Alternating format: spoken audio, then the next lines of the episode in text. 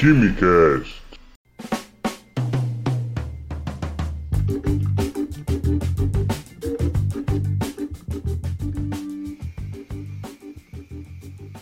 Alô, gênios inaladores de compostos orgânicos voláteis, usem suas capelas. Aqui quem fala é o Químico Cômico e sejam bem-vindos a mais um Quimicast. Muito bem, hoje no Breaking Good News vamos falar sobre o hidrogênio metálico. Sim, esse nome é um pouco esquisito, mas você vai descobrir já já por quê. Vamos falar sobre o Vanta Black, o material mais escuro do mundo até então conhecido, e também sobre a polêmica sobre o sabonete caseiro sem química. Bom, cientistas franceses afirmam terem criado o hidrogênio metálico tal como presente em Júpiter. Todos devem saber que o hidrogênio é um gás nas conhecidas condições normais de temperatura e pressão, as CNTPs, e está presente na Terra em uma relativa abundância. O nosso menor elemento da tabela periódica, sem família, todas aquelas piadas envolvidas com o hidrogênio, se apresenta na forma de um líquido metálico em condições extraterrenas específicas, como ao do planeta Júpiter onde os átomos estão a baixa temperatura e uma elevadíssima pressão. Já em 2017, uma equipe de cientistas da Universidade de Harvard divulgou ter conseguido produzir o hidrogênio metálico estável, resfriando o elemento até quase zero absoluto e comprimindo seus átomos como uma espécie de prensa feita de diamante. Mas, menos de um mês após o experimento, a amostra simplesmente desapareceu, sumiu e ninguém viu. Os pesquisadores agora desenvolveram um espectrofotômetro de infravermelho para observar o comportamento da amostra de hidrogênio. Alcançando quase 500 gigapascais, foi possível observar a absorção de radiação e opacidade na amostra de hidrogênio, indicando sua mudança para a forma metálica. Ocorre o que os cientistas chamam de confinamento quântico, onde os elétrons de um material têm seu movimento restringido por conta da pressão e as moléculas então junto com os átomos, se rearranjam, causando o que os cientistas chamam de um fechamento do band gap. Assim, qualquer material com propriedades isolantes poderia ser convertido em um líquido metálico condutor. Falando em propriedades, os pesquisadores acreditam que o hidrogênio metálico tem uma capacidade de se converter em um supercondutor à temperatura ambiente, o que causaria uma verdadeira revolução na indústria tecnológica. Para ter uma noção, os supercondutores atuais usados em setores como da energia nuclear, transportes, transmagnéticos, medicina e eletrônica exigem temperaturas abaixo de menos 70 graus para funcionar, e desse modo, toda uma infraestrutura para manter esse patamar. Contudo, no caso do hidrogênio metálico, isso seria dispensável e se traduziria num imenso ganho econômico e energético. Bom, vamos aguardar as cenas dos próximos capítulos e que essa amostra não desapareça dessa vez, né? O material mais escuro do mundo, o Vanta Black, é um material desenvolvido pela Survey Nanosystems do Reino Unido. Algumas fontes dizem que ele foi descoberto por acidente e que os pesquisadores estavam em busca de um outro tipo de material baseado nos nanotubos de carbono. Este é considerado uma das substâncias mais escuras conhecidas. Ele absorve até, note bem, 99,965% de toda a luz incidida sobre sua superfície. VANT é um acrônimo de Vertically Align Carbon Nanotubes Arrays. Qualquer curso de inglês patrocina a gente aqui. Um arranjo de nanotubos de carbono verticalmente alinhado. Os nanotubos são pequenos cilindros de carbono com espessura da parede na escala atômica, de alguns angstroms nanômetros. Temos o grafite, um dos alótopos do carbono, como camadas lamelas de carbono ligados entre si e interagindo entre as camadas. O grafeno, que é apenas uma folha dessa estrutura do carbono grafite, e você tem os nanotubos como uma espécie de folha de grafeno enrolada como se fosse formar um nanocanudo. Você enrola a folha de carbono e forma um canudinho, um cilindro, um tubo de carbono na escala nanométrica, um nanotubo de carbono. Bom, qual a razão desse enorme poder de absorção?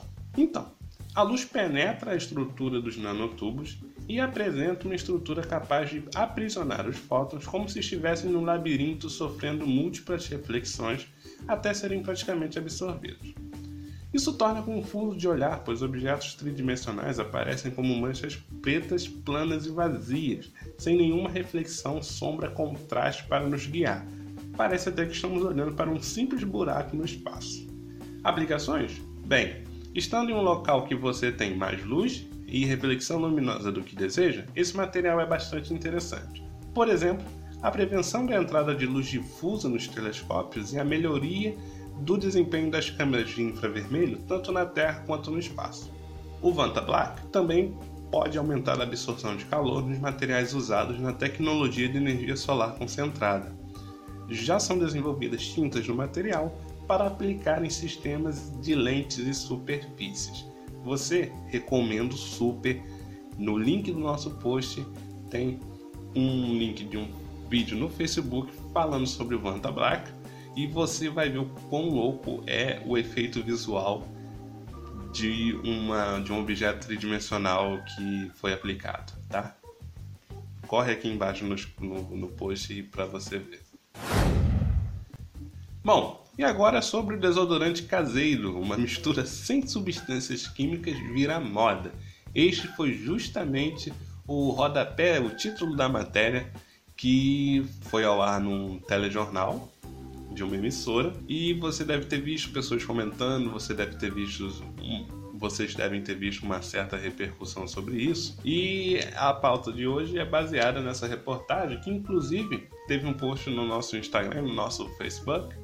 E sobre o que se tratava essa reportagem? Bom, ela falava sobre desodorante caseiro e sobre substâncias químicas presentes em desodorantes industriais, desodorantes comerciais.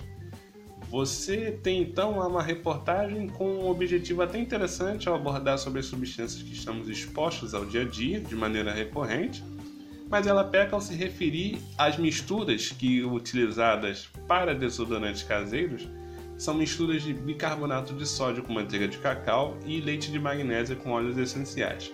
Só que essa reportagem abordava que essas misturas são misturas sem substâncias químicas. Pois bem, a gente pode estar achando chato levantar essa bola aqui, porque consegue entender que a reportagem está se referindo que são substâncias que não causam malefício ao usuário, ao cliente e tudo mais. Mas se você atribuir o termo substância química a tudo aquilo que faz mal, foge nos fundamentos mais básicos da química. Substância química é formada por átomos, moléculas ou aglomerados iônicos que possuem propriedades bem definidas, às vezes nem tanto. Você que está ouvindo, com certeza já tomou um copo d'água hoje, se não tomou, deveria tomar. E note bem, você já ingeriu substância química. Na verdade, se bobear mais de uma, porque se você beber uma água mineral, né? Bom, o que define se uma substância confere riscos ou não à saúde são suas propriedades. No contexto geral, a palavra química acaba virando adjetivo a tudo que é ruim. Pessoas reclamam dizendo que, ah, esse produto tem muita química. Todo produto tem muita química. Desde a composição, se for pensar, você tem emulsificantes, é, adoçantes, espessantes, você tem conservantes, tudo isso leva uma química danada. Além disso, também as embalagens. Bom, o ser humano, por exemplo, se você for parar para pensar, é um complexo cheio de substâncias químicas, proteínas, aminoácidos, é, ácidos graxos e tudo mais. Então, se você for pensar num produto que contém substâncias químicas que faz mais mal à sociedade, Pensa no ser humano, tá? Fica aí a reflexão. Bom, deixando esse recado da química, que não é um sinônimo de coisa ruim de lado, vamos à questão do desodorante e do antitranspirante. Primeiro de tudo, não são sinônimos. O desodorante ou desodorizante em Portugal possuem substâncias químicas antissépticas que matam temporariamente as bactérias, como por exemplo álcoois e triclosan, que são capazes de inibir o crescimento de bactérias na pele, ocultando, mascarando ou retardando os odores desagradáveis. Odores desagradáveis esses devido à presença de ácidos carboxílicos produzidos pela atividade bacteriana. Já os antitranspirantes, além de antissépticos, possuem complexos de alumínio na composição e funcionam como inibidores da transpiração. A maioria dos antitranspirantes também tem ação desodorante, mas a maioria dos desodorantes não atuam como antitranspirante. Agora vamos falar um pouco sobre alguns dos componentes de desodorantes e antitranspirantes. Para começar, o triclosan, que a gente já mencionou, ele tem ação antimicrobiana e é um dos componentes presentes em desodorantes e antitranspirantes. Esse cara é um pouco controverso. Mesmo com ação antimicrobiana, tem estudos com evidências que apontam que essa espécie causa resistência bacteriana. e algum tipo de desregulação endócrina. Para você que é entusiasta em química orgânica, a fórmula do triclosan, a fórmula estrutural, ela de um aspecto didático, ela é bastante curiosa e dá uma boa questão sobre grupos funcionais para a sua turma. Propileno glicol e parabenos. O propileno glicol é um polivalente aí presente, né? Ele atua na fixação do perfume no caso dos desodorantes. Ele tem diversas aplicações, não tem nenhum tipo de relato sobre problemas relacionados ao uso externo, sobre a pele, mas o cenário muda em caso de ingestão do produto. Os parabenos são moléculas que vão servir para a conservação do produto. Elas são estudadas a fim de estabelecer uma relação entre a ocorrência de doenças e o uso dessas substâncias. Bom, tem uma possibilidade que está sendo estudada dos parabenos estarem relacionados ao surgimento de alguns tipos de câncer. Embora nada esteja cientificamente provado, o que tem-se comprovação é de que o parabeno pode conduzir a alergias e irritação na pele. Sobre as fragrâncias, também são componentes ali presentes, muitas das vezes indicados como parfum, fragrância nos rótulos, que são aqueles que dão um cheirinho gostoso nas suas axilas ou onde você utilizar desodorante. Bom, óleos essenciais e ésteres são substâncias utilizadas nesse caso. Os fitalatos também são substâncias aromatizantes cuja presença em cosméticos e produtos afins geralmente é omitida. Isso se deve a uma relação dessa substância com problemas em sistema reprodutivo, rins e pulmões. Entrando no campo exclusivo dos antitranspirantes, temos o alumínio, que está presente na forma de sais que se difundem pelos ductos das glândulas sudoríparas na abertura da epiderme. Após o contato com o suor, é produzido um gel ou complexo mucopolissacarídeo, um gel, que obstrui os ductos impedindo a saída do suor pela pele. Recentemente tem sido atribuído alumínio, de maneira até precipitada, à associação com o aparecimento do câncer de mama. Alguns estudos demonstraram que a absorção de alumínio em aplicação tópica através de sais de alumínio como cloridato de alumínio, cloreto de alumínio e complexos de alumínio zircônio, contido nos antitranspirantes, os quais comprovadamente apresentam efeito tóxico ao organismo humano em determinadas quantidades e de maneira cumulativa. Apesar disso, as pesquisas ainda não são conclusivas e muito menos consensuais, mas a abordagem sobre a absorção de sais de alumínio deve continuar sendo investigada na mira dos pesquisadores da área. Então, há componentes que sim já têm algum tipo de malefício muito associado a alergias, mas os outros tipos de malefícios não são cientificamente provados, principalmente relacionados a câncer e tudo mais. Carecem de estudos que sejam mais conclusivos que apontem e que fixem que certas substâncias ali presentes fazem mal. Assim, você deve estar atento às suas condições e às condições dos produtos na hora de escolher, já que nas suas condições você tem que saber a que produtos você tem uma possível alergia e quanto aos produtos, se ele tem alguma certificação da Anvisa, que significa que ele foi dermatologicamente testado.